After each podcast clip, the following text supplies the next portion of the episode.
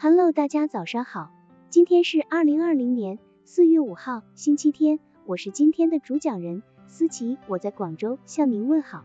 今天我们为大家分享的内容是淡化感情，幽默融化交际之冰。社交过程中，并不总是一帆风顺。当你在公众交往中遇到了让自己尴尬、让他人尴尬、让自己为难、让他人为难的境况时，不要着急摆脱，学会运用幽默的智慧。将谈话的感情色彩淡化，才能将交际之冰巧妙融化。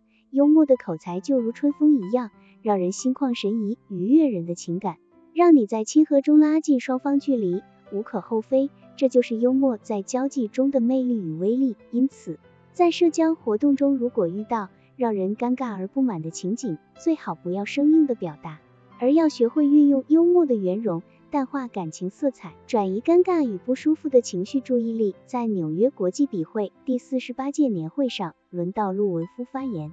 面对来自世界四十多个国家的六百多位代表，他不慌不忙，侃侃而谈。有人问陆先生，您对性文学怎么看？这是一个尖锐的问题，回答不好会涉及不同国家的文化冲突问题。陆文夫清了清嗓子，风度翩翩地说。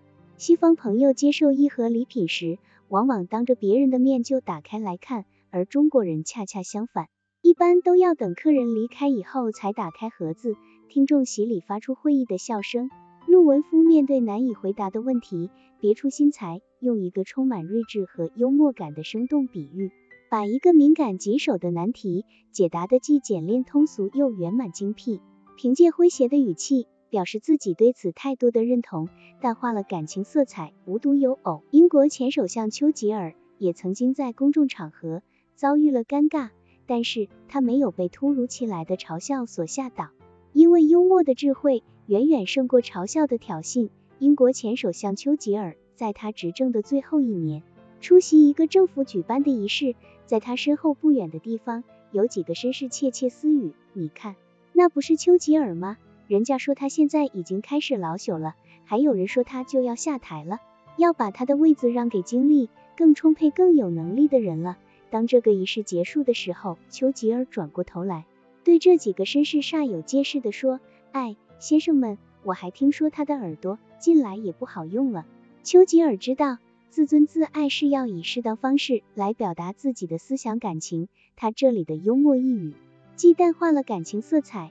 给自己解了围，表达了不满，又使那些绅士自讨没趣。社交场合碰到别人的不公言行，还真不能发作，但憋在心里也不好受。海明威曾说过，告诉他你不高兴，但在话中别出现不高兴这个词，把表示不满的语言用幽默的语言掩饰一下，让对方知道你不高兴，又不至于破坏友好气氛，是个不错的方式。在社交场合中，随时都可能遇到结冰的状况。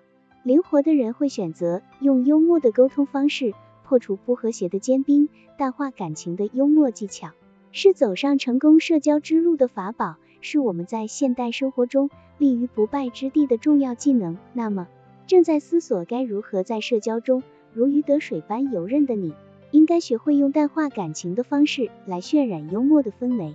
好了，以上知识就是我们今天所分享的内容。如果你也觉得文章对你有所帮助，那么请订阅本专辑，让我们偷偷的学习，一起进步吧。